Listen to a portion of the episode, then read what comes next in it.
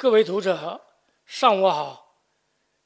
首先要感谢市委宣传部领导，还有市社科联领导的推荐，使本人有幸在此为大家做一场有关开卷广州的系列讲座。今天的讲座的题目是从广州塔赋的创作实践谈岭南诗风的更续。在讲座开始之前，首先我做一个自我介绍吧。本人出生在书香门第，我父亲是王立教授的入室门生，然后我从小受家庭影响，我就对中国传统的学术。啊，中国传统诗文非常感兴趣，就开始融进去，呃，然后呃几十年的生涯中，创作了不少诗文，同时也在五十岁开始，呃，写了十几本有关中国传统学术的几大门类的著作，呃，也也出版过，呃，本人大概就是做这样的一个。简介，简短的简介。讲座分三个层面来讲。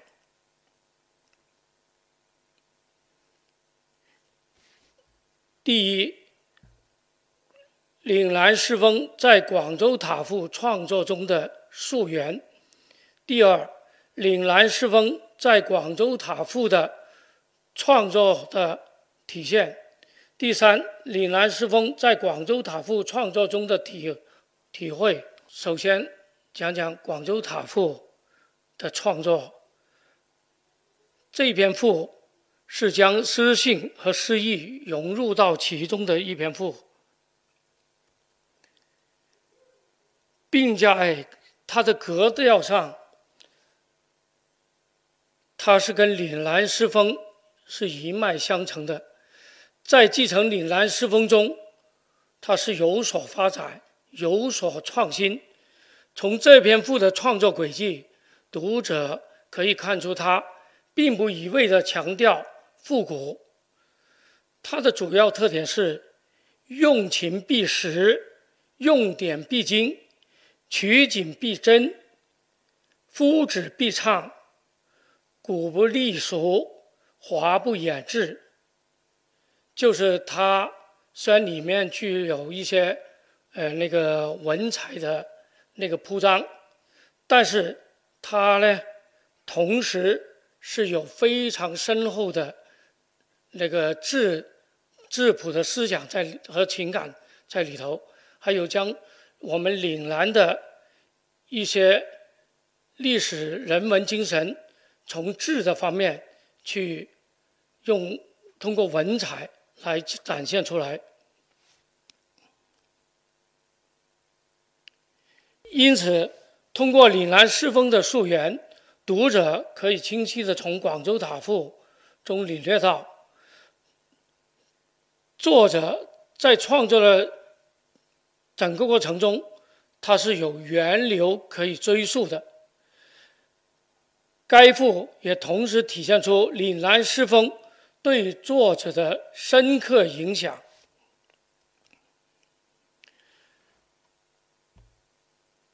那我下面就讲讲岭南诗风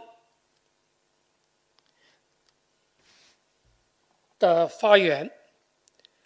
讲到岭南诗风的发源，首先我讲讲我们岭南的诗歌是从我们广州发端的，因为在历史的记录中，我们广州最早的一个诗人，就广州以前叫番禺。我们番禺有位前人叫杨夫的，他是最早用四言，四言就四个字啊，作为作为韵文来写赞。呃，他在那个他的《南岳异物志》里头已经体现出来了。然后紧接着，在那个东晋的时候啊。就刚才杨夫是东汉的，在东晋的时候，我们岭南有一位人物，就是他当过那个高州刺史，他叫冯庸。冯庸是当时呢，他已经从我们典籍记录里头可以追溯到他呢，经常跟文雅之士在一起进行诗歌吟唱，然后接着到了南朝的时候，那个韶关就是现在韶关，以前叫曲江，曲江的一个人物叫侯安都。他呢，也是有诗歌创作的，留下这个痕迹。侯安都当时我们在历史的对他的评价上有说他呢，意颇亲迷他的诗歌。然后到了那个南朝陈的时候，有位诗人叫刘三，他是我们。在古代收集诗歌，就体现到收集诗歌最多的一位诗人，在那个欧阳询的那个译文律类罪类句里头，他呢收录了九首诗歌。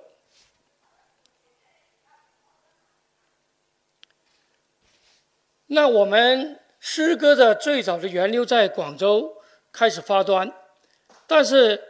从整个我们岭南诗风的形成开始发端呢，是从谁开始呢？这就要讲到我们唐代一位伟大的诗人，他是我们广东的曲江人，呃，叫张九龄。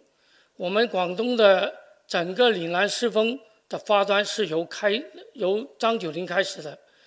从他的诗这个诗歌风格来讲。他是清淡超旷、委婉深秀、雄直刚健。他是以这样的诗风，首先着落于时。从张九龄以后，我们岭南诗就诗人辈出，就开始有不断的传承跟发扬。那在历史上，那个能够记录到最早的，从张张九龄后的那个紧接着的比较有名的诗人，就是在唐末的时候，在我们现在的翁源县产生了一个一位诗人，叫叫那个少业。少业年轻的时候，他在一个那个县衙里头，呃，当个跑腿的吧，就当个县役。他呢，经常受人家欺负，因为当时他没有什么文化，就是那个后来他发奋读书，他后来呢也创作了很多诗歌，他后来那个得到那个呃晚唐的诗人温庭筠的那个赏识，那推荐给那个那个当朝，所以呢，他的诗歌在《全唐诗》里头留下了很多篇章。那然后呢，他的诗歌呢，主要是因为他的出身关系，他非常关注那个民生。那个他的代表作呢，有《岁风》《韩吕吟》，都是当时衰世的一个实录。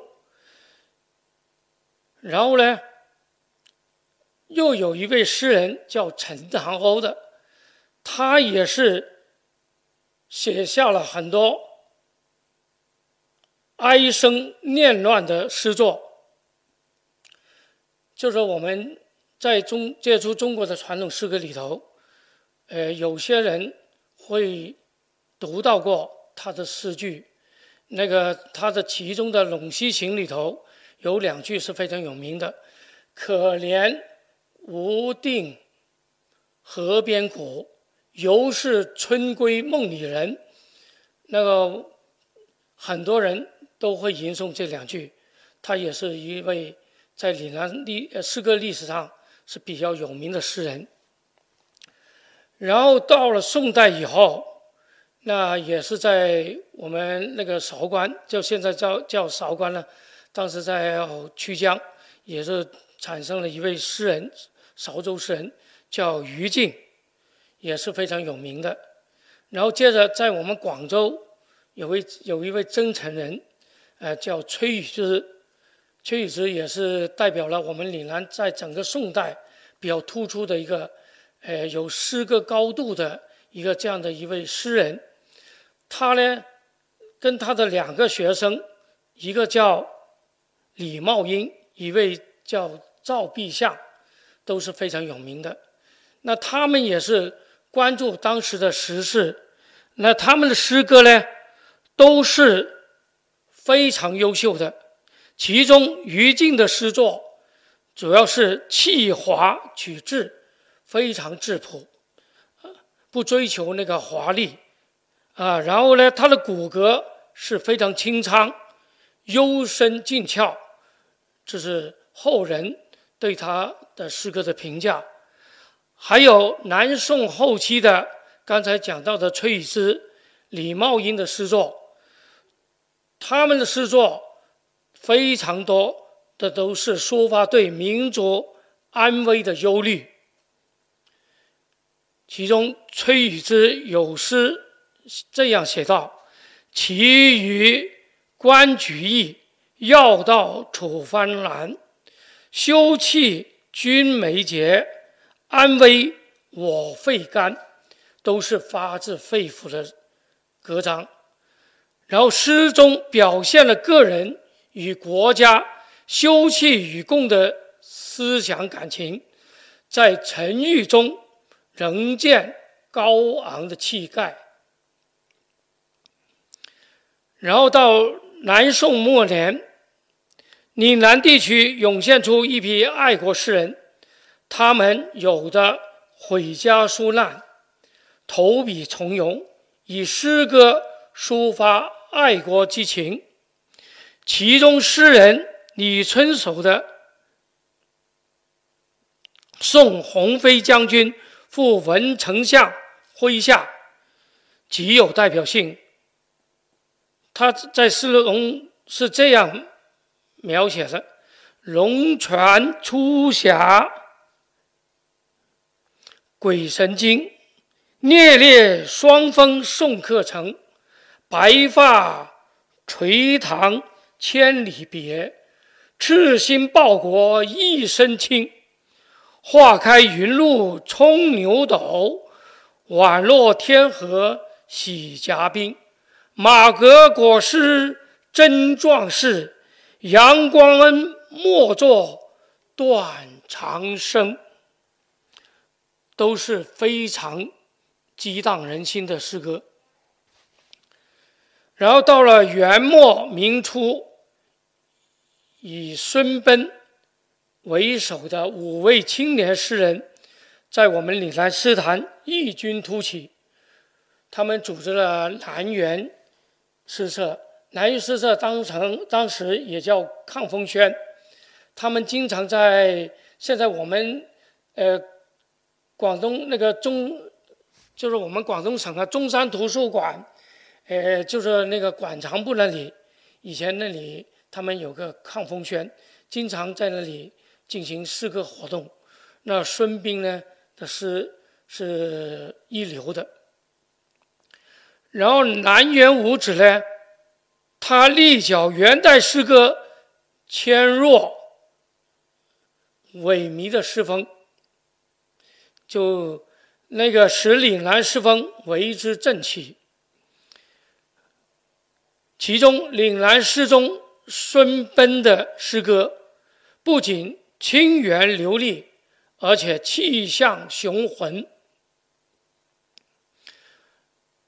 又到了明代中叶的时候，由著名学者邱俊、陈宪章、黄佐，那这以这三个人物为主的，呃，这样一个在这个时期产生的诗人，他们。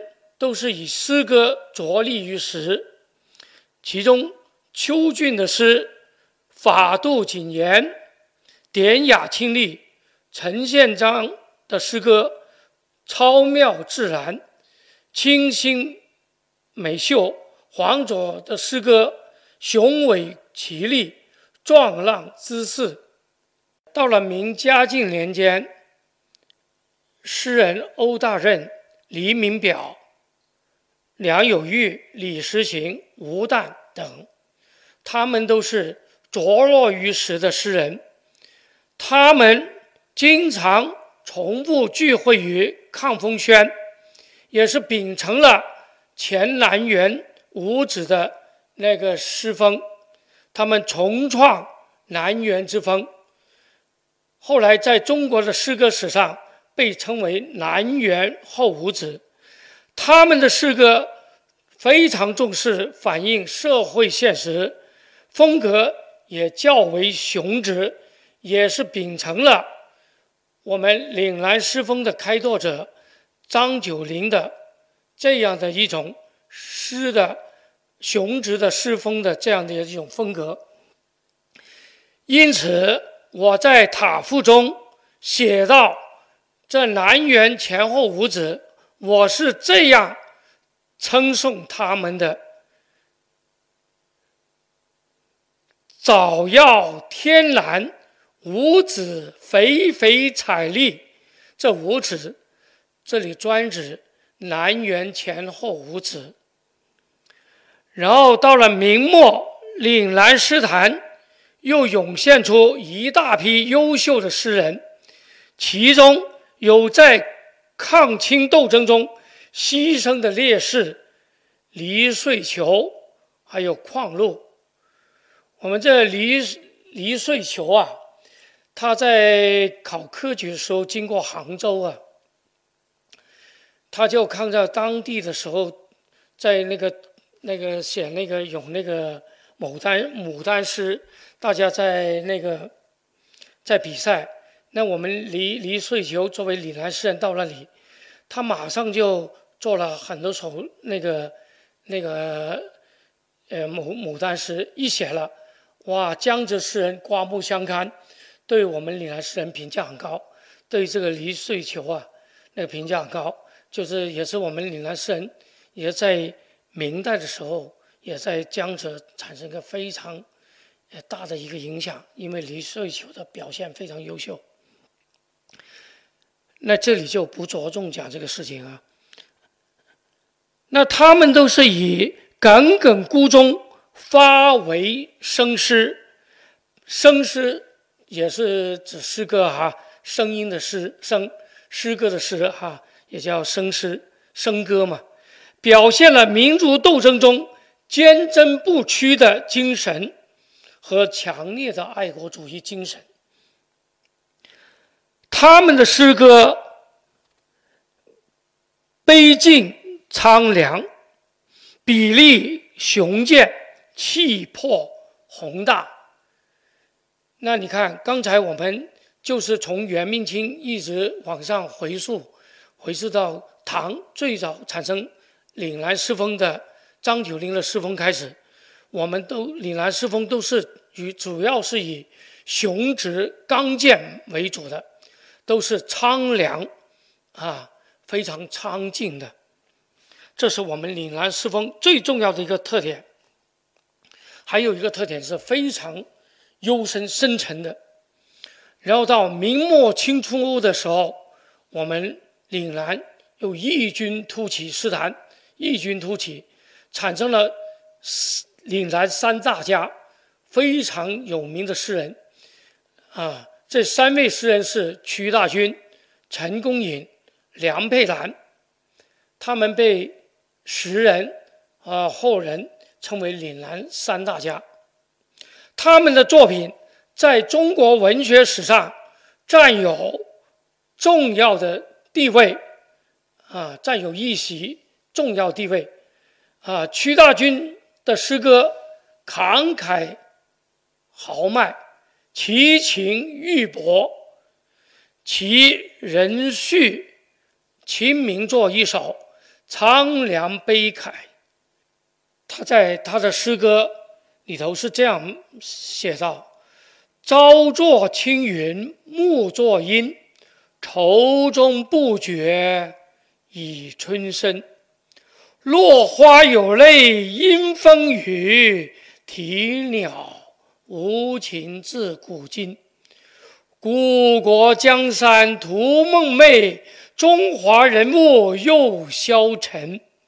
龙蛇四海归无所，寒食年年创客心。非常深沉。陈公颖的诗歌呢？就是玉帛成雄，也是玉帛的哈。锦册古旦，他所作的《衙门夜三宗词》是在中国诗歌史上非常有名的诗作，是一首。这首诗大气磅礴，卓绝千古。他这首诗这是这样写的：三木萧萧风又吹，两崖波浪至今悲。一声望帝啼荒殿，十载仇人拜古祠。海水有门分上下，江山无地现华夷。停舟我亦艰难日，未向苍台独就碑。也是非常苍凉、深沉、雄健。然后梁佩兰的诗歌主要表现为功力深厚、才华横溢。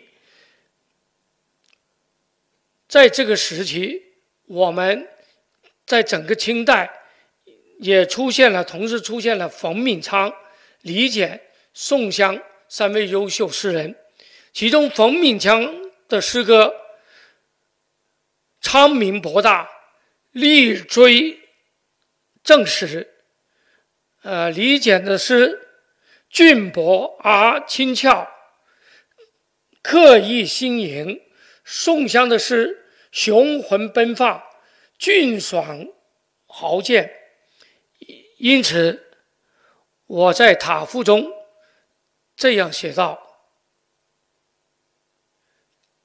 我是这样称颂我们岭南三大家。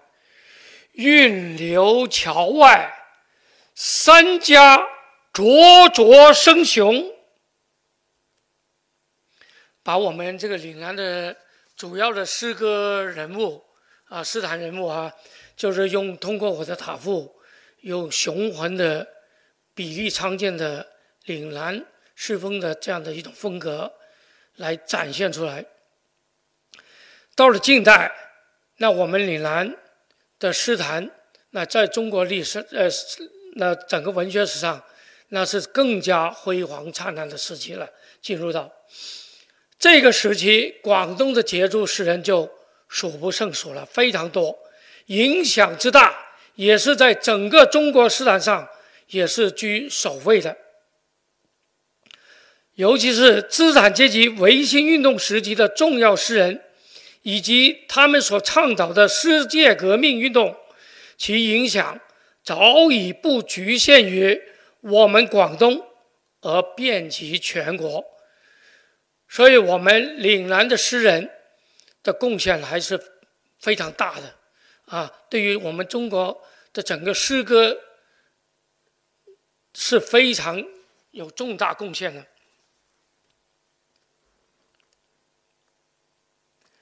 然后我就再讲讲第二个，就是在创作中的体现。《广州塔赋》是一篇充满诗性的赋，《广州塔赋》是一篇充满诗性的赋，它是与诗诗歌有着极大的关联度的，啊，它首先借助于。具有节奏感和音乐美的语言，构造具有诗美的意象，表现作者强烈而凝练的情志。它可以给读者带来诗性的体验，并在这种诗性的体验中，感受到岭南诗风的这样的一种风格对作者的影响，从中。追溯其源，我在广州塔赋的开篇是沿袭着我们岭南诗风去创作的。我的开篇是这样写的：“秦开故郡，月聚雄藩，地穷张海，天极浮山。”大家如果是留意的话，留意我们过往岭南诗坛的有些诗人创作的诗歌里头，就可以看到我这个是有我们岭南诗人前期这前前期诗人创造的一些那个诗歌的一些影子的。其中我这里有那个我们民国的时候。广州最著名的诗人黄杰的《庚子重九登镇海楼》的诗，他是有这样的描写：“天道昌明，地陡收。”在我这里呢，就有点，就是我的描写啊，也是延续这样的一种风格。然后呢，也有我们岭南三大家之一的陈公颖。的九日登镇海楼诗，五岭北来风在地，九州南进水浮天。那这个风格呢，也是相近的。我广州塔赋的开句跟他也有相近之处。还有写到灯塔，描写作者当时的他的关照、他的观感所看到的整个景象。的描写，万柏连墙，渺渺烟波入览，也是与黄杰刚才他举例的他那首《庚子重九登镇海楼》诗里头的诗句“万柏青烟迎海晚”，也是同样展现出雄浑扩大的意境，也是受这种岭南诗风的影响的。可以说也是一脉相承的。同时，广州塔赋在承接这个我们岭南诗风的整个体现中，也是体现出沿袭了张九龄的诗歌的风格。沿袭了什么呢？他的风格之中的重要表现是结体简贵、选言清冷。的这样一种风格，具体表现在哪里呢？广州塔赋紧接着他在描写那个那个带出历史典故的时候，就这样开句：“白云腾鹤，碧浪浮鹅，樵歌荡海，渔唱金波。”还有“玉带横沙”。金爬浮水，佳木流丹，龙花映翠。在语言的整个运用中，都是沿袭着张九龄的诗歌风格的结体简贵，是吧？寥寥数语，便蕴含着丰富的内容，是吧？将那个景观呢，呃，通过那个景观的描写。带出了历史典故，带出了历史人物。你比方“白云腾鹤”，寥寥四个字，就将那个晋安正安期在这个白云山那个手持菖蒲乘鹤登仙的这样一个典故啊，就描写出来了。“碧浪浮鹅”就简简单的四个字，就将那个。明代的时候，农民领袖那个黄萧养，那他那个在那个作战中负了伤，那个本来呢他要沉进那个白鹅塘的，突然白鹅潭浮出一只白鹅，把他背走了，从此就不知所踪，救了他一命。所以简短的四个字，就把这样的一个历史典故带出来，还有。樵歌荡海，那个象港，象港啊，那个现在中国大酒店那里，在古代呢是羊城八景之一。象港樵歌，以前呢赵佗他为了那个曹汉，他在那里筑了个曹汉台，所以就产生这样一个呃那个那个典故啊。还有那个荔湾渔唱了啊，就渔唱金波，就用生动的呃词藻，就把这个呃阳城八咏中的呃荔湾渔唱带出来了。还有玉带横沙，金爬浮水，就把那个珠江带出那个海心沙，也也带出那个琶洲岛啊，同时也带出了我们木棉花佳木流丹啊。啊，龙花映翠啊，我们广州是花城嘛，是吧？就把这些带出来了。这是广州塔赋的语言特点，就沿袭了我们岭南诗风的这样一种风格的特点。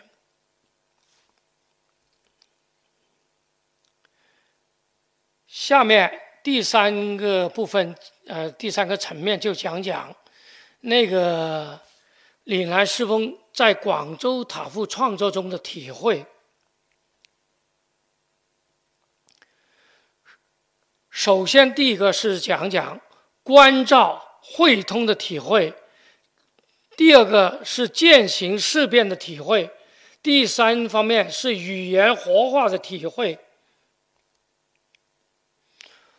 关照主要是指作者对客观物象之关照，是作者对事物，主要是客体啊，进行观察、体验、判断。审视之心理活动，是作者对可可观物象的情感显示和反应。通过这种关照，产生比性寄托，将自身融入其中，以寄予作者精神境界之超脱，同时因应时代去适应时代的变化。融会贯通。那，这里呢，为什么要讲关照汇通呢？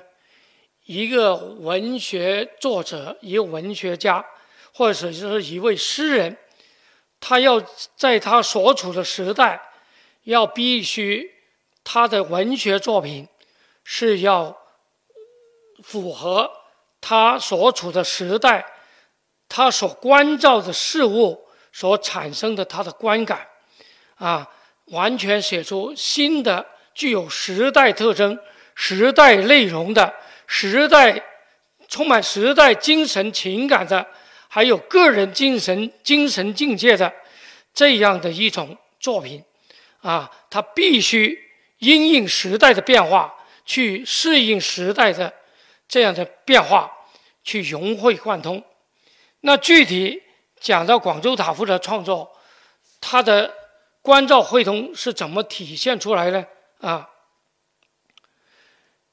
那我们首先通过刚才前面的描述，那带出海心沙，带出广州塔，那我们具体就描写这个广州塔了，是吧？还有描写广州塔的周边的环境，啊，从而带出我们的历史典故，是吧？带出广州的人文历史。楚木书齿，南山川之盛壮；蛮腰绰弱，立陈国之高标。玉带横沙，金爬浮水，佳木流丹，龙花映翠。万柏连墙，渺渺烟涛入览；一轮悬塔，茫茫诸石登悬。秋色空明。泛平潭之桂影，春光韶丽，临环主之花音。楼林绝雾，曲路参差，衣冠云集，车枕风驰。那这一段的描写，主要是作者对现在广州的城市建设，他通过灯塔，他对这个事物的客体的关照。而产生的一种创作涌动，而将这种关照、他的体验、体会上升到用词藻铺叙、铺展出来、铺展开来，然后下面讲到作者他在关照变通中，他的精神境界啊，怎么他的情感、个人情感怎么融入到这个时代变化中，怎么融入到对过往广州的历史人文的追溯的那个那个关照中啊，怎么去这回回回望，然后产生。自己的特殊的一种情感的一种体体现出来，一种体会。呜呼，见往思来，持云心而抚慨，而抚慨，登高致远，立峰谷以标明，得一时之幸会，留千古之文章，沉踏高悬，涛笔一增。名传，沈园久住，复书犹叹甘轩。溯栖山水，命知音之难逢。惋惜伤余，感垂锦之易事。且夫时序推移，且夫徐时序推移。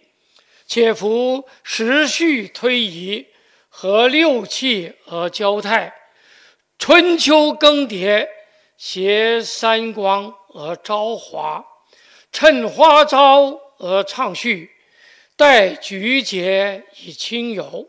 放达之间，看云烟之历历；平陵之际，念天地之悠悠。呜呼！浩气凌虚，志士起前于世；高情耸赫，才人莫负于时。那作者，这我本人啊，通过对这个事物的客体的关照，将自己的情感、思想全部调动出来，要提升到一个文学高度，要使到。很多读者在读了自己的这篇塔赋，要有所感触，在领会过程中，整个情感要有所提升，要要感悟到他在他所处的个人所处的这个时代，要积极投入自己的人生的整个事业中，要为自身去考量的，要融入到这个时代中。去不断的去为国家、为民族要有建树，啊，要有远大的志向，啊，通过自己作者自己的感悟，来希望感染到所有的读过《广州塔赋》的这些读者。那如果能够起到这个文学功用，我认为才无愧于作者的苦心经营，对《广州塔赋》的。整个创作的这种用心，也是，呃，反过来讲，就才能够证明这篇塔赋是可以起到一种那个呃感染人的这样的一种作用啊。全部它的关照汇通，主要是通过这几个方面，这几个四这四个方面的描写。第一个。是对客体的关照汇通过程中，手段是以广州历史、地理做衬托，为下文做铺垫。呃，在广州塔赋的关照汇通的体会里头啊，我们要将这篇赋的四个段落，呃的关照体会，我详细讲讲啊。呃，第一段呢。